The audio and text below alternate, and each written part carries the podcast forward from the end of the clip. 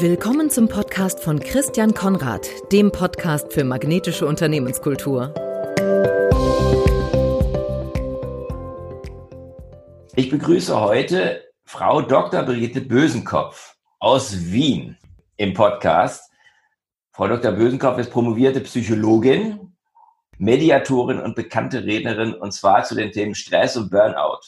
Und was ich besonders faszinierend fand, ist der Titel Ihres Buches, nämlich Mut zur Lebensfreude.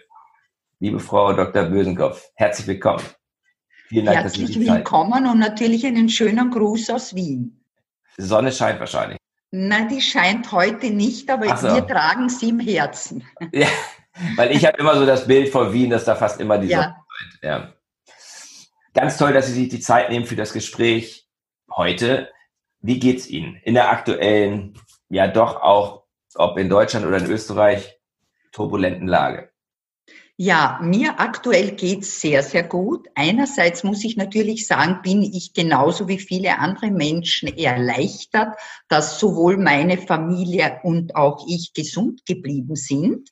Aber äh, ich habe ja. diese Zeit auch wirklich sehr, sehr intensiv für meine persönliche Weiterbildung genützt. Und ich habe auch äh, leider im Gegensatz zu vielen Menschen, die zurzeit nicht viel zu tun haben, waren für mich sehr arbeitsintensive Wochen, mhm. weil ich als äh, auch Betriebspsychologin in einzelnen Unternehmen mit sehr, sehr vielen Sorgen, Ängsten der Menschen konfrontiert wurde und äh, mich daher auch sehr intensiv selber damit beschäftigt habe, was können Menschen äh, im Homeoffice machen, die viele Belastungen durch diese Lebenssituation natürlich haben. Ich muss dazu sagen, die Gesundheit war gar nicht das Thema Nummer eins bei den Menschen, die mich kontaktiert haben, sondern diese persönliche Lebenssituation im Homeoffice. Und mhm. zwar äh, vielleicht da nur zwei Sätze noch dazu. Einerseits die Teilzeitkräfte, äh, die extrem belastet sind, weil die natürlich hier in eine Rollenkonfusion kommen. Die müssen Kindergärtnerin im Extremfall, Lehrerin, Partnerin, Haushälterin und Arbeitnehmerin sein. Und was nicht so sehr beachtet wurde, auch alleinstehende Frauen äh, ab 30, 35, die in starker sozialer Isolation waren, also denen ist es auch sehr, sehr schlecht. Ja, die brauchen massive Unterstützung. Absolut. Und äh, was man ja jetzt auch, oder was ich auch gelernt habe in dieser Phase, ist, dass ja das seelische oder emotionale Wohlbefinden unheimlich eng mit dem körperlichen Wohlbefinden zusammenhängt. Also dass, wenn, wenn ich, wenn ich viel Angst habe, dann geht das auf mein Immunsystem. Also die Dinge hängen ja zusammen. Auch wenn man jetzt nicht körperlich krank geworden ist, auch wenn man nicht den, den, den, den Coronavirus jetzt hat, kann es sein, dass es einem auch körperlich schlecht geht weil ja, man in dieser absolut. Situation ist. Ne? Ja.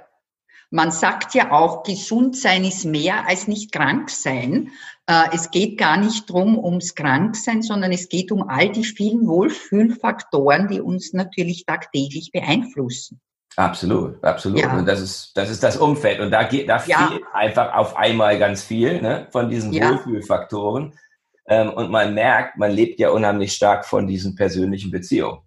Und ja. wenn die dann plötzlich weg sind oder sich auf Telefonate und Zoom-Calls ähm, beschränken, dann fehlt also mir fehlt dann was. Ne, ja, wobei vielleicht ein positiver Faktor, den ich durch die vielen Gespräche bemerkt habe, ist der, dass viele gesagt haben, sie wachsen auch in den Unternehmen trotz mhm. Distanz menschlicher zusammen.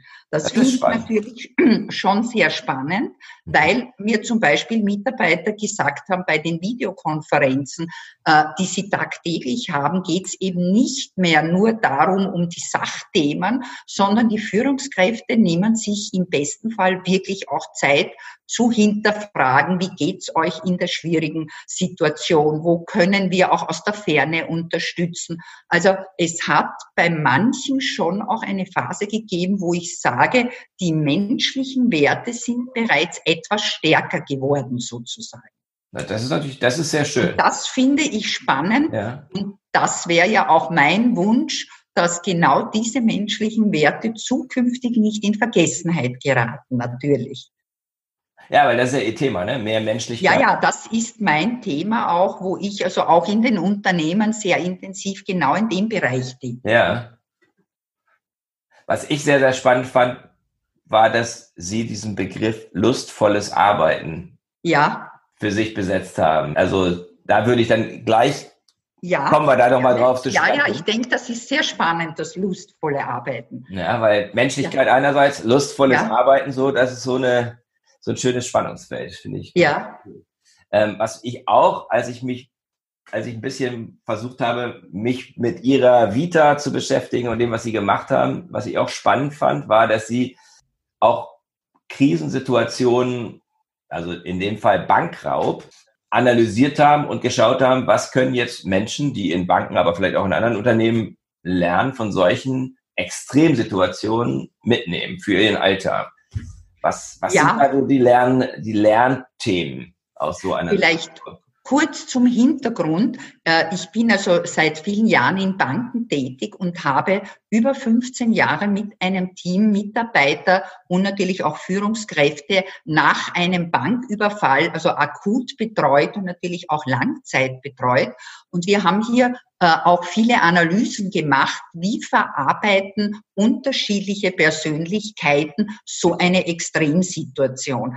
Äh, und da hatten wir wirklich eine ganz große Bandbreite und eines hat sich herausgestellt, Menschen, die auch vorher schon stressresistent waren und gut mit Ängsten umgehen konnten, konnten oft objektiv schwierigste Überfälle viel besser wegstecken als Personen, die hier schon durch die Lebensgeschichte gewisse Defizite hatten. Und wir haben dann natürlich auch viele Experimente gemacht. Wir haben Überfallszenarien auch inszeniert um Menschen zu trainieren und zu schauen, wie gelingt es äh, auch im, sozusagen in Gedanken oder wie wir es auch gemacht haben in der Realität, wie gelingt es, die Nerven zu bewahren und durch Techniken sich selber, aber auch sozusagen den Täter gut im Visier zu haben, mhm. weil man muss sich eines vorstellen, äh, der Täter ist ja in der genauso gleichen Stresssituation wie sein Opfer. Vom Stresspegel, der hat mhm. ja auch, für ihn geht's um seine Existenz, ums Überleben möglicherweise.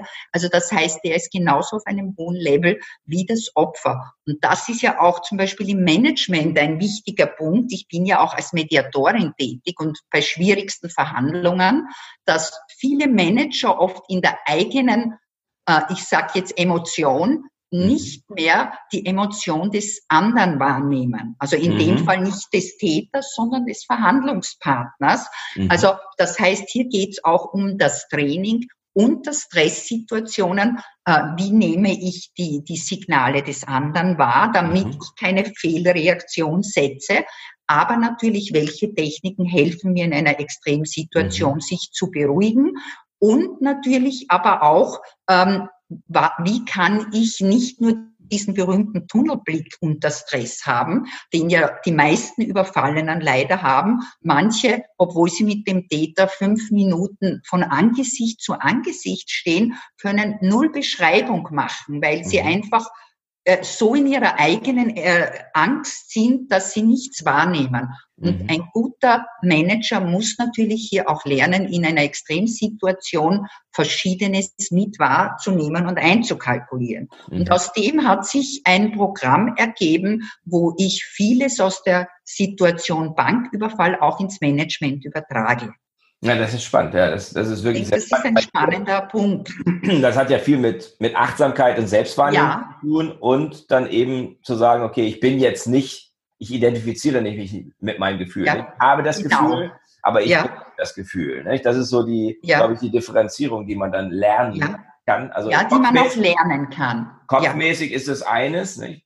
Ja. Aber in der Situation ist es was anderes. Also und da wussten wir nicht, ist das erlernbar oder nicht. Aber wir mhm. haben also durch viele Übungen und Tests gesehen, man kann sehr wohl auch in einer Extremsituation äh, Körperkontrolle entwickeln. Mhm. Wie üben Sie das?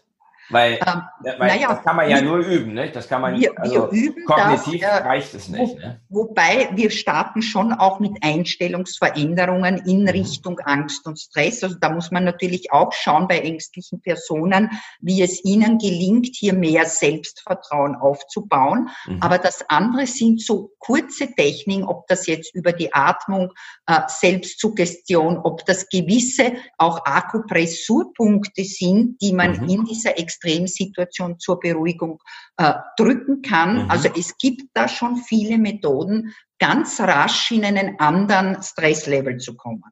Okay, und das ist wirklich sehr, sehr wichtig. Für ja. gerade jetzt, wenn unerwartete Dinge passieren. Eben. Was auch immer, ja, da gilt, gilt es, äh, Ruhe zu bewahren. Ich hatte gestern mit einem mhm. Unternehmer auch ein ähm, Podcast-Interview. Ja. Großes, großes mittelständisches Unternehmen, 1100 Mitarbeiter. Größter Kunde bricht weg durch Corona. 20 Millionen Umsatzverlust. Mhm. Und dann sagt er, ja, am Anfang hat er, hat er die Panik geschoben, natürlich, ne, mhm. bei der Verantwortung. Und dann eben durchgeatmet und gesagt, okay, zum Glück sind es nur 15, 15 Prozent unseres Umsatzes. Früher hätte uns das Genick, Genick gebrochen, mhm. weil da war es 50 mhm. Prozent des Umsatzes. Ja, schlimm, also schlimm genug. Und dadurch, dass er dann die Ruhe bewahrt hat, äh, sind sie jetzt sozusagen ja. trotzdem auf einem guten Niveau ähm, aber mhm. vor sechs Wochen war das noch anders. Also das sind mhm. diese, das glaube ich, gibt jetzt ganz viele Führungskräfte, Unternehmer, die in solche Situationen kommen, genau. wo diese Kompetenz ja. halt unglaublich wichtig ist. Absolut, ja. Ein weiteres Thema, was wahrscheinlich auch jetzt gerade vielleicht bei manchen, gerade weil sie so viel Stress haben, noch akuter wird, ist das Thema Burnout. Ähm, das ist ja nicht ein aktuelles Thema, sondern es ist ein Thema, was uns schon lange beschäftigt. Und dass die Burnout-Raten ja auch zunehmen, ist schon sehr besorgniserregend, nicht? Weil dadurch viele Menschen ja mhm. kaputt gehen und mhm. andererseits die Unternehmen natürlich auch ganz großen Schaden erleiden, wenn Leistungsträger dann eben ausfallen.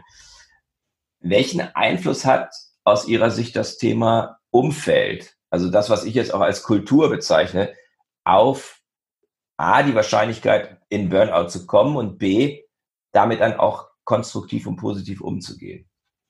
Also da würde ich einmal ganz klar sagen, das Umfeld, äh, das, was Sie auch die Unternehmenskultur nennen, würde ich sogar als Nummer eins nennen, wenn es darum geht, warum fallen Menschen durch ihre Arbeit ins Burnout.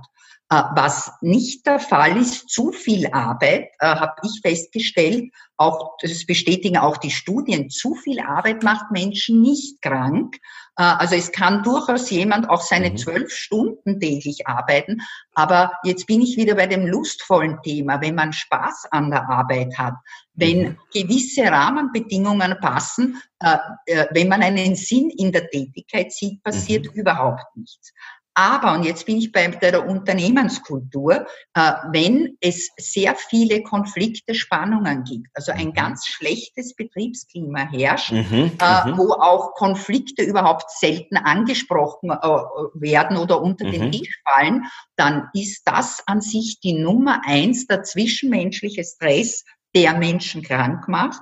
Und das Zweite ist ein Punkt, äh, der oft vernachlässigt wurde, aber der bei, bei der Burnout-Erkrankung eine massive Rolle spielt, wenn die Firmenwerte nicht mehr mit den persönlichen Wertvorstellungen übereinstimmen. Okay. Mhm. Also das ist ähm, oft vernachlässigt worden. Äh, also wenn jetzt nehmen wir an, ein Mitarbeiter sehr lange in einem Unternehmen ist, dort verändert sich durch neue Eigentümer, Führungskräfte die Kultur, mhm.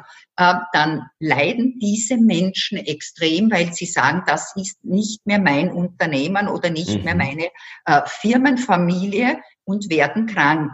Also das heißt, die Werte, äh, die, die persönlichen und natürlich auch die Werte äh, des Unternehmens äh, tragen maßgeblich dazu bei, dass ein Mitarbeiter sich wohlfühlt und gerne arbeitet.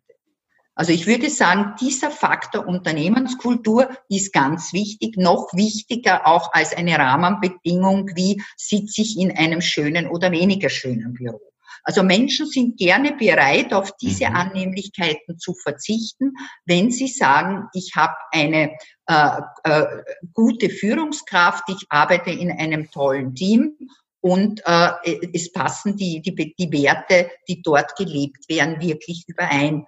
Das Schlimmste ist, wenn ich manchmal so in einem neuen Unternehmen mhm. bin, wo ich schon spüre, da stimmt die Stimmung nicht und mir dann die Mitarbeiter sagen, schauen Sie mal am Gang hängen all unsere Leitbilder und die oh, Unternehmenskultur, ja. aber wir leben sie nicht. Mhm. Also das heißt, da klafft es komplett auseinander. Es wird nicht gelebt, mhm. was vorgegeben mhm. wird.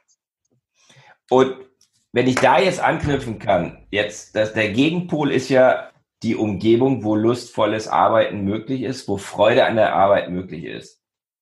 Was sind da die, was sind da die allerwichtigsten Punkte, um das zu schaffen? Also wenn Sie mit Unternehmen arbeiten und das Arbeitsklima und das Umfeld ist möglicherweise aktuell wenig freud und lustvoll, was, was unternehmen Sie oder was raten Sie oder wie begleiten Sie die Unternehmen, dass sich das in mhm. diese Richtung entwickelt? Mhm. Also ich schaue mir natürlich, äh, ich arbeite hier in zweierlei Hinsicht.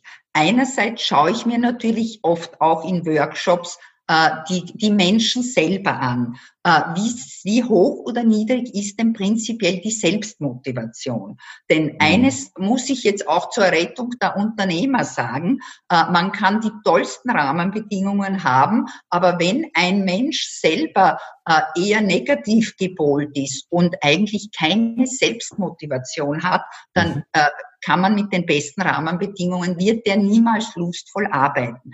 Das heißt, ich schaue mal, wie ist denn das Potenzial der Menschen selber in Richtung Selbstmotivation, versuche hier auch die Personen äh, durch äh, Rituale, die ich ihnen beibringe, ähm, mhm. sozusagen zu stärken. Ich schaue zum Beispiel auch sehr mhm. stark, wie wie sind die Leute unter Stress? Denn eines, denke ich, ist mal ganz klar und logisch. Mhm. Lustvolles Arbeiten, wenn man komplett gestresst und fertig ist, ist nicht möglich. Daher mhm. muss man natürlich auch schauen, wie ist der äh, Stresszustand der Menschen. Dann schaue ich mir aber die Rahmenbedingungen an.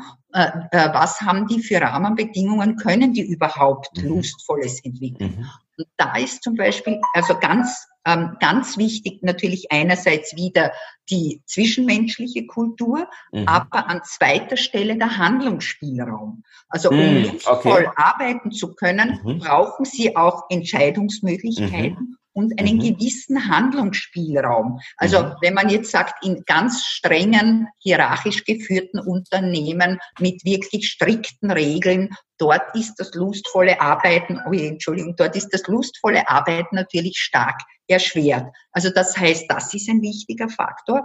Und lustvolles Arbeiten heißt aber auch Weiterbildung, Mitarbeiterförderung. Mhm, mhm. Neues lernen äh, für mich. Und damit äh, schaue ich mir natürlich auch an, was gibt es für Schulungsprogramme? Können sich die Leute auch lustvoll entwickeln?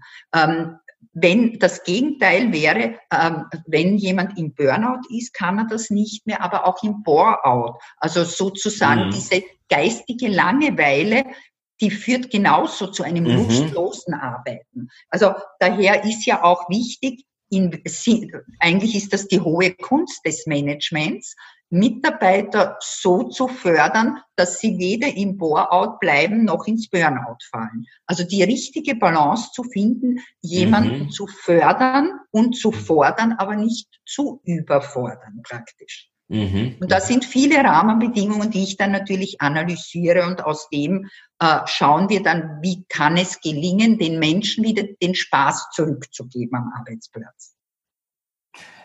Ich glaube, ja, ich hatte, ich hatte mal einen Chef, der hat gesagt, Gewinnen macht Spaß. Ähm, das war so sein, sein Credo. Also er hat auch ganz ja, viel dafür ja. getan und hat mir zumindest, aber auch vielen anderen eben genau diesen Handlungsspielraum gegeben. Aber mhm. immer wieder auch die Sache, okay, wir haben das Ziel und wir wollen das auch schaffen und wir wollen auch gewinnen, weil dann können wir feiern und dann, mhm. dann haben wir, dann haben wir, dann haben wir Spaß auch im Team ne, und jeder mhm. Einzelne auch. Was für Beispiele haben Sie Beispiele von Unternehmen, die das geschafft haben? Also das lustvolle Arbeiten bei sich wirklich zu implementieren und wo man das auch, wo, wo das ja die Leute auch sagen, die dort arbeiten. Also äh, vielleicht, wenn man sagt, welche, bei welchen Unternehmen ist es leichter, lustvoll zu arbeiten, würde ich mal sagen, das sind, äh, ist natürlich die ganze Start-up-Szene. Mhm. Ähm, die mhm. sind mhm. an sich für lustvolles Arbeiten prädestiniert. Da gibt es eine Idee, eine Vision, äh, für die ja meistens alle, die damit arbeiten, brennen. Äh, das heißt, die, die dort arbeiten, haben eine hohe Selbstmotivation und äh, können, stecken sich sozusagen wechselseitig in einem Team, ich würde jetzt wirklich sagen, lustvoll an. Mhm. Ebenso äh, ist natürlich auch agiles Management als Organisationsform mhm. eher für lustvolles Arbeiten prädestiniert, als jetzt Beispiel streng hierarchisch organisierte äh, Unternehmen. Also ich muss mhm. sagen, leider sind es oft Familienbetriebe, die vom äh, Senior sehr streng hierarchisch nach seinen Regeln geführt werden, die oft bei der nachfolgenden Generation lustvolles Arbeiten leider verhindern. Mhm. Also ähm, das würde mir so zu dem einfallen. Und äh, ein Beispiel möchte ich gerne bringen, denn äh, es gibt ja manchmal äh, Arbeitsplätze, wo alle anderen sagen, na dort will ich auf keinen Fall arbeiten. Und ich spreche jetzt von, von einem Betrieb in Niederösterreich, einem Dreischichtbetrieb, ein, also Frischlogistik, das Kühllager, äh, wo also die Mitarbeiter in der Nachtschicht von 10 Uhr abends bis 6 Uhr früh äh, natürlich warmst angezogen als Staplerfahrer oder Schlichtmeister arbeiten.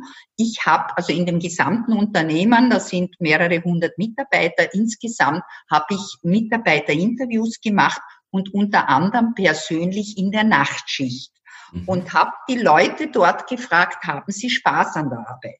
Und meine Kollegen haben ehrlich gesagt gemeint, das ist unpassend, die werden sich ärgern, wenn du jemanden, der da im Kühllager als Staplerfahrer arbeitet, fragst, ob er Spaß hat. Und jetzt kommt für mich diese spannende Erkenntnis. Mhm. Ich würde sagen, diese Gruppe war die motivierteste, die ich von meinen Interviewpartnern in meinem ganzen Leben erlebt habe. Wow. Ja, und zwar einerseits waren die gut drauf, also wirklich, die haben auch in der Pause, wenn sie mal kurz im Warmen draußen waren, fröhlich geraucht. Also ich habe ja beobachtet über mehrere Nächte, wie die Stimmung ist. Und sie haben drei Faktoren genannt, warum es ihnen so gut geht. Und das finde ich spannend, daher möchte ich es kurz erzählen. Der Total. eine Faktor mhm. war, wir sind ein eingeschweißtes Team. Mhm. Und das erlebe ich immer wieder, wenn es oft äh, eher negative äußere Rahmenbedingungen gibt, dass die Menschen aber als Team trotzdem sehr, sehr gut zusammenwachsen können. Also das war der erste Punkt. Mhm. Der zweite war, wir konnten frei, uns freiwillig aussuchen, die Nachtschicht zu wählen.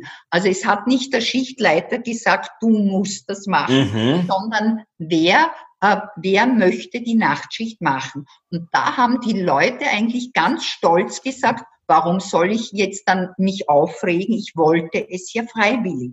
Also mhm. ganz wichtig, diese Entscheidungsfreiheit. Und äh, der dritte Punkt, der hat mich eigentlich sehr fasziniert, weil der ist nicht vom Unternehmen selber äh, gekommen, sondern das haben mir fast all die, es waren nur Männer, die ich da interviewt habe, all die Männer gesagt, nämlich sie haben gemeint, wir sind privilegierte Väter, weil uns geht's wesentlich besser als anderen. Äh, wir kommen um 6 Uhr früh nach Hause, wir können mit der Familie frühstücken, ähm, dann geht die, die Frau arbeiten, die Kinder in die Schule, wir schlafen uns aus, wir sind am Nachmittag mit der Familie, wir essen zu Abend. Und wenn alle schlafen gehen, gehen wir in den Dienst. Also das heißt, Sie haben in einer Tätigkeit einen enormen Sinn für sich entwickelt, ohne dass der vom Unternehmen so geplant okay. gewesen wäre. Und das finde ich spannend, denn man kann natürlich als Arbeitnehmer nicht nur fordern, ich mhm. finde auch wichtig für sich selber zu spüren, wo kann mir vielleicht gerade diese Tätigkeit, die mhm. nicht so lustvoll ist, einen Sinn geben. Mhm. Das ist ein tolles Beispiel, wirklich, weil das eben so, das ist überhaupt nicht diese ja, Halligalli Startup. Nein, äh, gar nicht. Und so ja. weiter, sondern es ist wirklich, ja, hartes Umfeld eigentlich. Absolut, ja. Und, und ich habe ich hab so ein ähnliches Beispiel auch ganz nah bei mir. Ich habe einen jungen Mann, der ein Zimmer bei mir mietet. Der arbeitet in einem Industriebetrieb.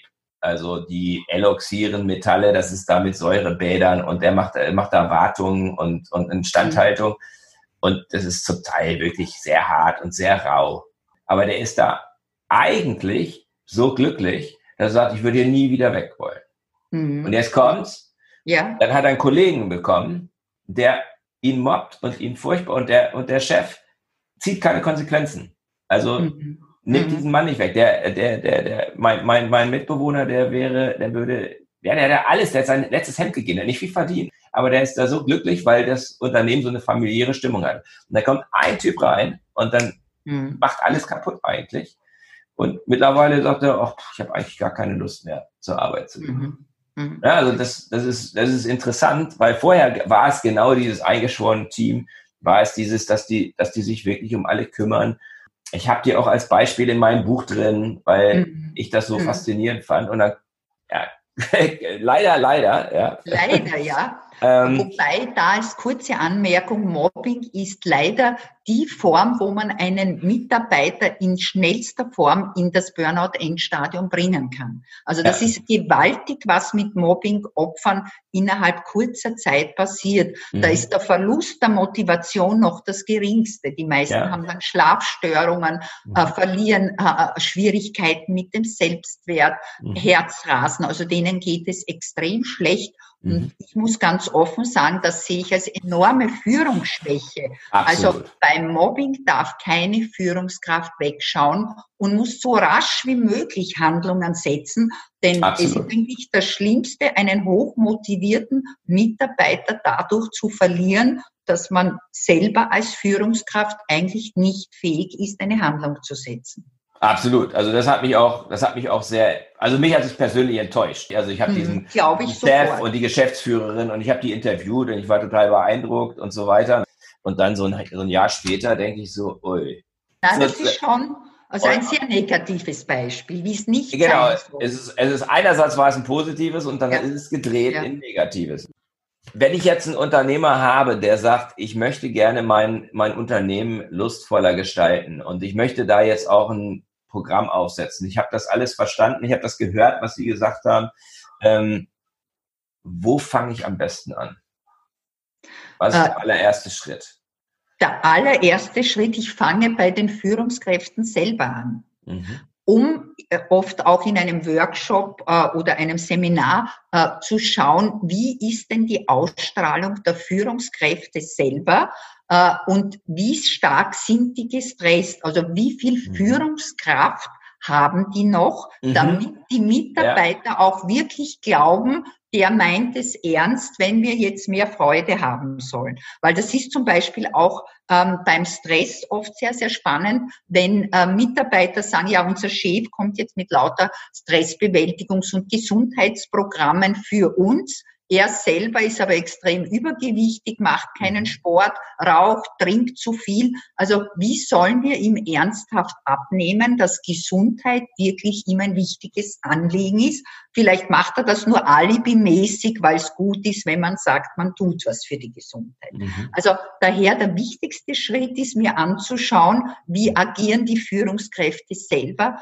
weil die natürlich eine enorm positive Ausstrahlung haben können, aber genau das Gegenteil. Mhm. Und daher nützt es nichts, ähm, also die müssen das verkörpern, dass diesen Spaß und die Freude auch und müssen selber mhm. die Motivation dazu haben erst wenn ich da sozusagen einen guten Eindruck habe, dass die wirklich mitmachen und es ein mhm. ernstes Anliegen ist, mhm. dann schaue ich mir eben äh, die Rahmenbedingungen als nächstes an. Was ist eindeutig ein Lustkiller in diesem Unternehmen? Also mhm. wo muss man etwas verändern?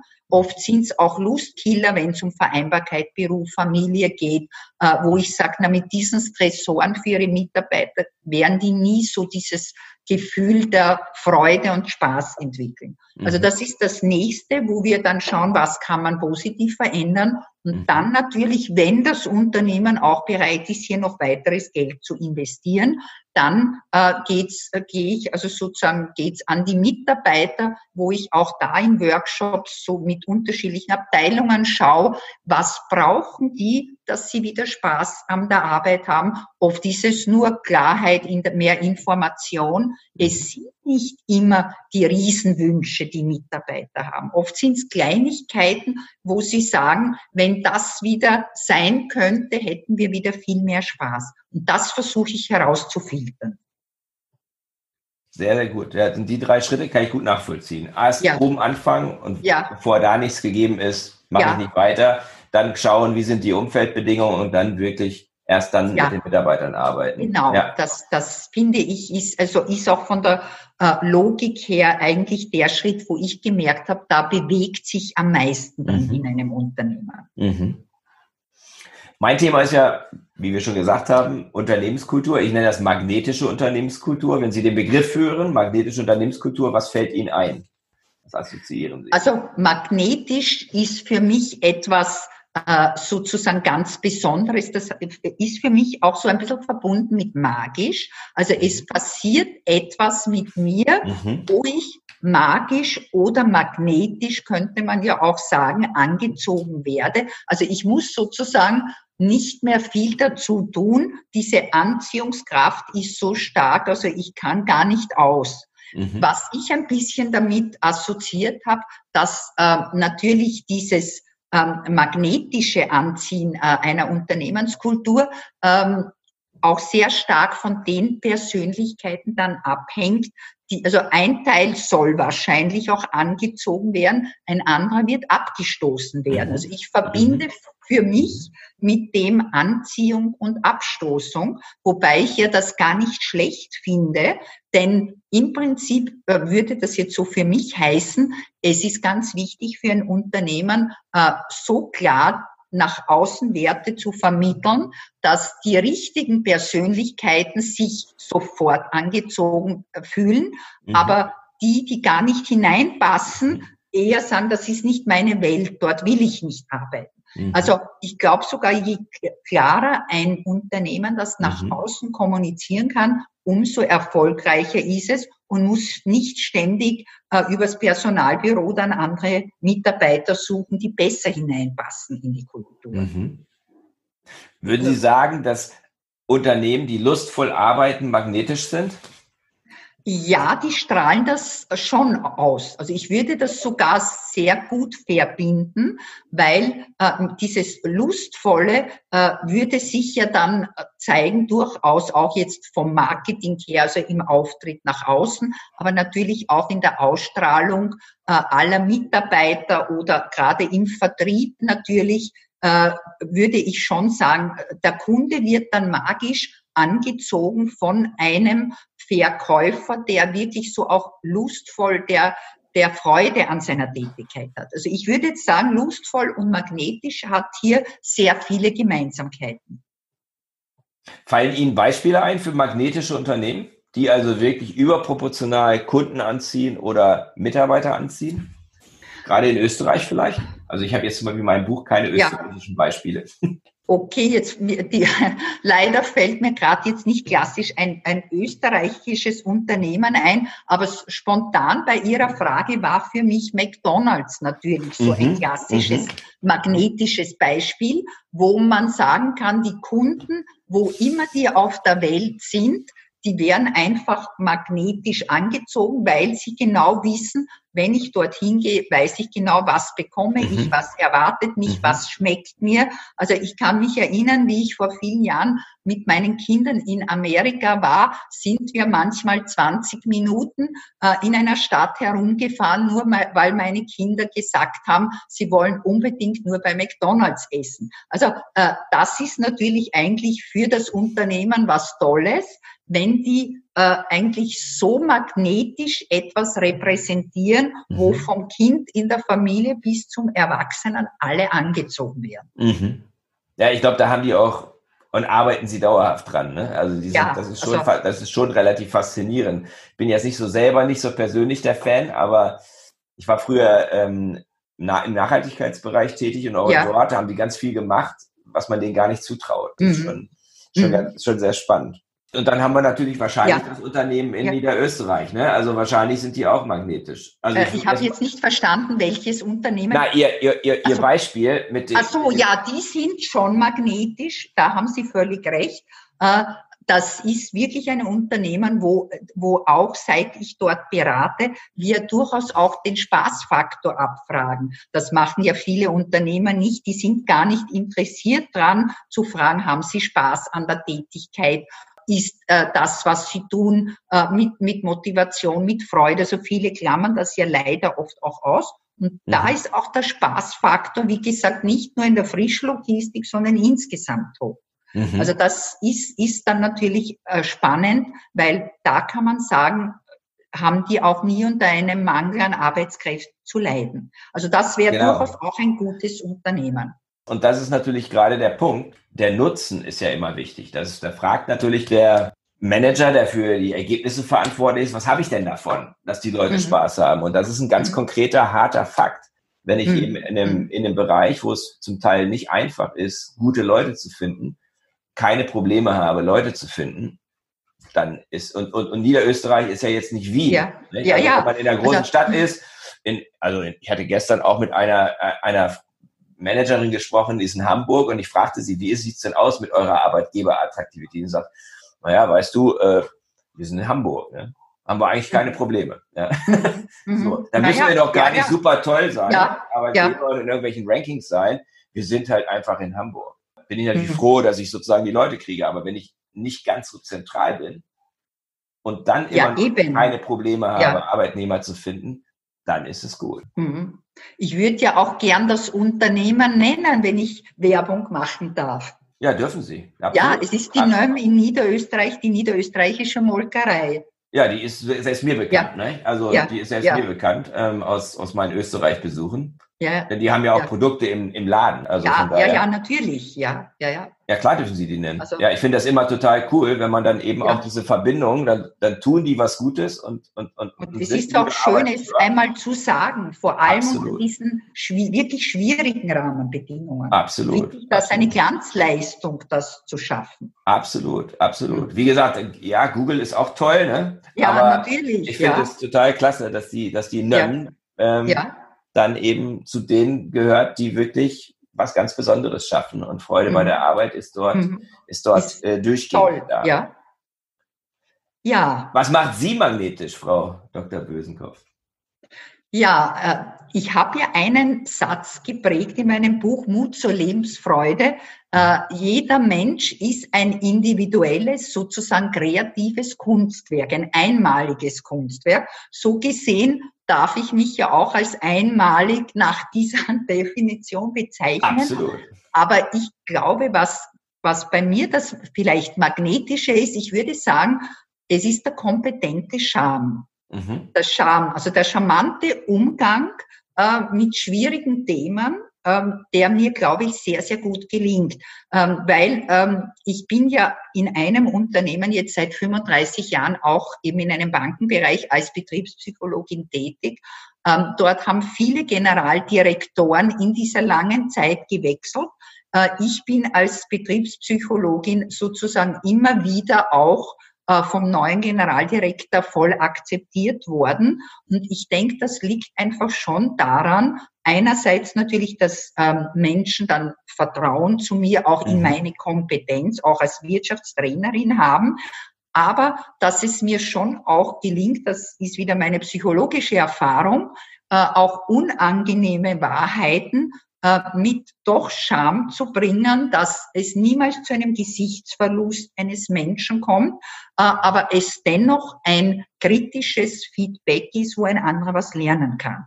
Mhm. Und ich glaube, diese Balance gelingt mir, deswegen bin ich ja auch Mediatorin, wo ich ja auch schauen mhm. muss, oft zwischen wirklich verhärteten Fronten äh, einen, eine gemeinsame Lösung ja, zu finden. Ich glaube, das gelingt mir sehr gut. Sehr gut, kann ich gut nachvollziehen, auch aus unserem Gespräch. Also ja. würde ich, würde ich so gleich äh, Fein. sagen, ja, das, das ist bei mir auch angekommen. Zum Schluss vier Fragen. Ja. Fragen, die was mit meinem Ansatz der magnetischen Unternehmenskultur zu tun haben, weil für mich gibt es vier Dimensionen. Ja, die eine ja. Dimension ist die Sinndimension, über die wir eben gesprochen haben. Das zweite ist die Beziehungsdimension, das dritte ist die Energiedimension und das vierte ist Fokus. Also ja, ja. Warum, wer, wie und was? Mhm. Erste Frage wäre, mögen Sie die Vision, Ihre persönliche Vision, die Sie für Ihr Leben haben, Ihr persönliches Warum oder Wozu mit uns teilen? Ja, sehr gern. Also meine persönliche Vision, würde ich mal sagen, zieht sich so von äh, seit ich, glaube ich, 18 war, so wie ein roter Faden durch mein Leben. an sich heißt das, also wirklich Weiterbildung und Lernen und neugierig sein äh, in, ich sage einmal, in jeder Lebenssituation. Mhm. Also das ist für mich dieses Weiterbilden, Lernen, möglichst äh, viel auch breit aufgestellt zu sein. Das war für mich immer wichtig. Und äh, ich habe ja von meiner Ausbildung her Psychologie und Publizistik studiert. Mhm. Das heißt, für mich ist die wow. Kommunikation mit Menschen, das ist also ganz was Gewaltiges und Spannendes. Und mir ist natürlich das geschriebene Wort äh, und das gesprochene Wort gleichermaßen wichtig. Und äh, für mich war eigentlich als Vision klar, ich, wenn ich äh, einen Beruf ergreife, dann will ich mit Menschen zusammen sein mhm. und will aber auch hier meinen Beitrag leisten, ähm, dass es, dass die Menschen sich wohler fühlen nach dem Kontakt mit mir. Mhm. Also man könnte sagen, wenn ich jetzt mein Berufsleben anschaue, sind es zwei Fragen, die mich lebenslang beschäftigen und das ist auch meine Vision. Ähm, wie gelingt es Menschen, trotz Stress gesund und fit zu bleiben? Und wie gelingt es Menschen, nicht nur gesund zu bleiben, sondern den Spaß, die Lebensfreude nicht zu verlieren? Mhm. Und ich habe ja auch durch meine berufliche Geschichte leider mit vielen Gruppen zu tun gehabt, die eben keinen Spaß mhm. mehr hatten. Die depressiven Patienten mit Angststörungen, die Burnout-Patienten. Äh, und da war mir wichtig, und deswegen schreibe ich auch gerne, ähm, da war mir wichtig, all diese Erfahrungen, die ich gemacht habe, den, also anderen weiterzugeben. Mhm. Und äh, wenn ich jetzt sozusagen von meinem Sinn, also nochmal auf meinen Sinn zu sprechen komme, dann ist für mich natürlich das Schönste, wenn es mir gelingt, ich sag mal, ein Lächeln auf das Gesicht eines schwer Depressiven zaubern zu können. Mhm. Oder wie mir eine Patientin gesagt hat, durch sie bin ich meiner Depression davongelaufen. Also das mhm. sind dann so Bilder, wo ich sage, also das ist es wert. Ich würde niemals meinen Beruf tauschen wollen. Das verstehe ich. Ja, das, das macht es spannend und ja, ich brauche auch immer wieder neue Herausforderungen. Das gehört zu meinen äh, Visionen natürlich immer dazu. Mhm.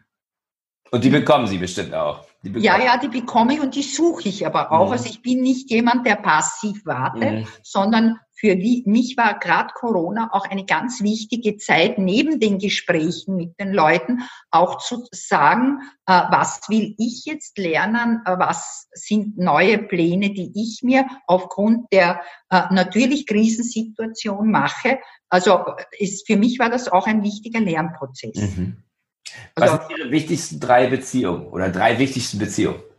Meine Beziehungen. Ja. Ich habe jetzt, also meine, genau. naja, die, die persönlich wichtigsten Beziehungen ist mal ganz klar, die sind meine Kinder. Also mhm. das ist, also würde ich mal sagen, Kinder zu haben, ist sowieso das Schönste, äh, was es eigentlich, was das Leben einem Menschen äh, bieten kann.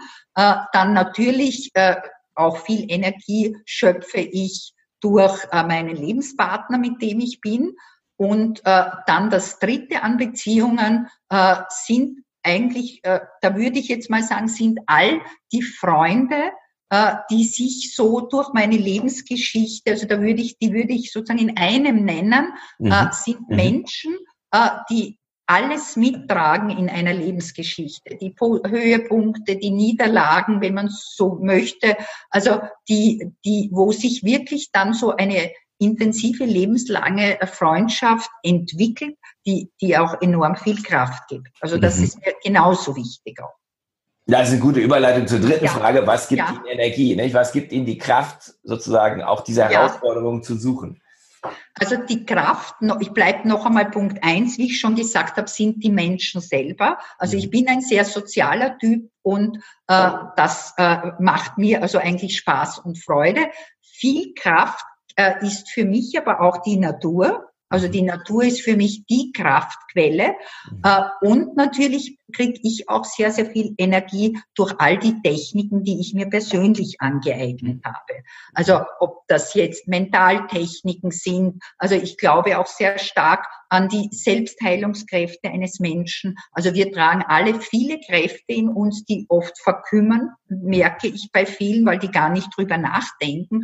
Und das Kultivieren so meiner Kräfte, meiner inneren Kräfte, das ist für mich auch etwas, ja, wo ich ähm, natürlich sehr dadurch sehr positiv gepolt bin. Mhm. Also ich würde schon sagen, ich beginne auch jeden Tag immer mit diesem positiven Ritual, worauf freue ich mich heute. Also mhm. oder auch so am Abend, äh, was ist mir gut gelungen? Also nicht, oh Gott, was hätte ich da vielleicht noch alles schaffen müssen, mhm. sondern dieses Stolzsein auch auf mhm. das, was gelingt, das ist, mache ich für mich ganz, also durchaus auch für mein eigenes Selbstbewusstsein. Und das ist aber auch was, was mir wichtig ist in den Beratungen, mhm. dass Menschen da einfach auch stolz sind auf das, was gelingt und nicht nur immer die negative Seite mhm. des Lebens wahrnehmen. Absolut, da bin ich 100% ja. bei Ihnen. Ja. ja, das ist auch ganz, ganz wichtig. Absolut. Ja. Letzte Frage, was ist ja. aktuell Ihr Fokus? Was ist jetzt, Juni 2020, Ihre Top-Priorität? Also meine Top-Priorität, äh, da bin ich eigentlich mittendrin, ist aufgrund all der Gespräche, die ich jetzt geführt habe, äh, arbeite ich jetzt gerade hier auch an neuen Konzepten, äh, wo ich mir jetzt viel angeeignet habe, wo ich viel gehört habe, wo ich ja auch die Menschen frage, wie ist es dir trotzdem, trotz der schwierigen Bedingungen gelungen, äh, gut alles zu bewältigen. Also äh, dieses zukunftsfitte Mindset für Menschen beschäftigt mich mhm. jetzt sehr. Und ähm, das geht auch weit noch über diesen Begriff der Resilienz hinaus für mich. Mhm. Äh, und an dem arbeite ich, ich jetzt, weil ich denke, das ist eine ganz wichtige Aufgabe. Wir wissen jetzt nicht, wie lange wird uns Corona begleiten? Wir mhm. wissen natürlich auch überhaupt nicht, was kommen für weitere Katastrophen, Krisen oder auch vielleicht negative Veränderungen. Und äh, ich merke, wie wertvoll es ist, hier Menschen ein Rüstzeug, ein Handwerkszeug zu geben. Und äh, das ist jetzt gerade mein Hauptfokus zu sagen, ich möchte meinen äh, vielleicht auch bescheidenen Beitrag aber leisten, mich da etwas mitzuentwickeln äh, wo ich vielleicht Menschen äh, helfen kann, zukunftsfit, resilient, wie es auch so heißt, äh, alles, was da kommt, einfach sozusagen auch anzunehmen und sich lö persönlich Lösungen zu überlegen dazu. Sehr gut. Da hätten wir schon das nächste Gespräch. Wenn Sie da einen Schritt ja. weiter sind, dann können wir über zukunftsfitness Mindset ja. sprechen. Ja. Ich glaube, das sehr, ist nochmal eine sehr, sehr spannende Geschichte. Ich danke Ihnen ganz herzlich für Ihre Zeit. Aller, allerletzte Frage ist, wo finden Sie Menschen, die Sie suchen? Die es also, vielleicht hier gehört haben und gesagt haben, würde gern Kontakt aufnehmen. ja, ich freue mich natürlich über alle Menschen, die Kontakt zu mir suchen.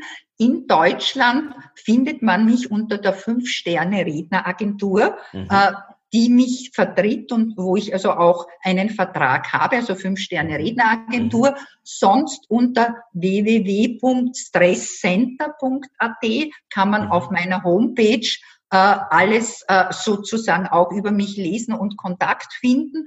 Und äh, bei mir ist es ja sehr, sehr einfach mit dem Namen Bösenkopf der ist ja doch ein eher seltener. Also wenn da jemand mal googelt, dann ist es nicht schwer, sage ich, wenn wer Kontakt zu mir suchen will, dann findet er ihn mit Sicherheit. Das denke ich auch. Herzlichen ja. Dank für das inspirierende Gern. Gespräch. Gerne. Alles gut. Ich freue mich auf ein Wiederhören. Äh, auf jeden Fall, auf jeden Nein. Fall. Schönen Gruß aus Wien nochmals. Dankeschön. Schönen Gruß nach Wien. Das war der Podcast von Christian Konrad, der Podcast für magnetische Unternehmenskultur. Mit Impulsen, wie Unternehmen die passenden Mitarbeiter und die idealen Kunden anziehen. Dazu inspirierende Interviews mit Unternehmern, Entscheidern und Mitarbeitern. Jeden Montag und Donnerstag auf Spotify, iTunes und dem Kanal Ihrer Wahl. Bitte empfehlen Sie den Podcast weiter und unterstützen Sie Christian Konrads Arbeit durch eine Bewertung auf iTunes.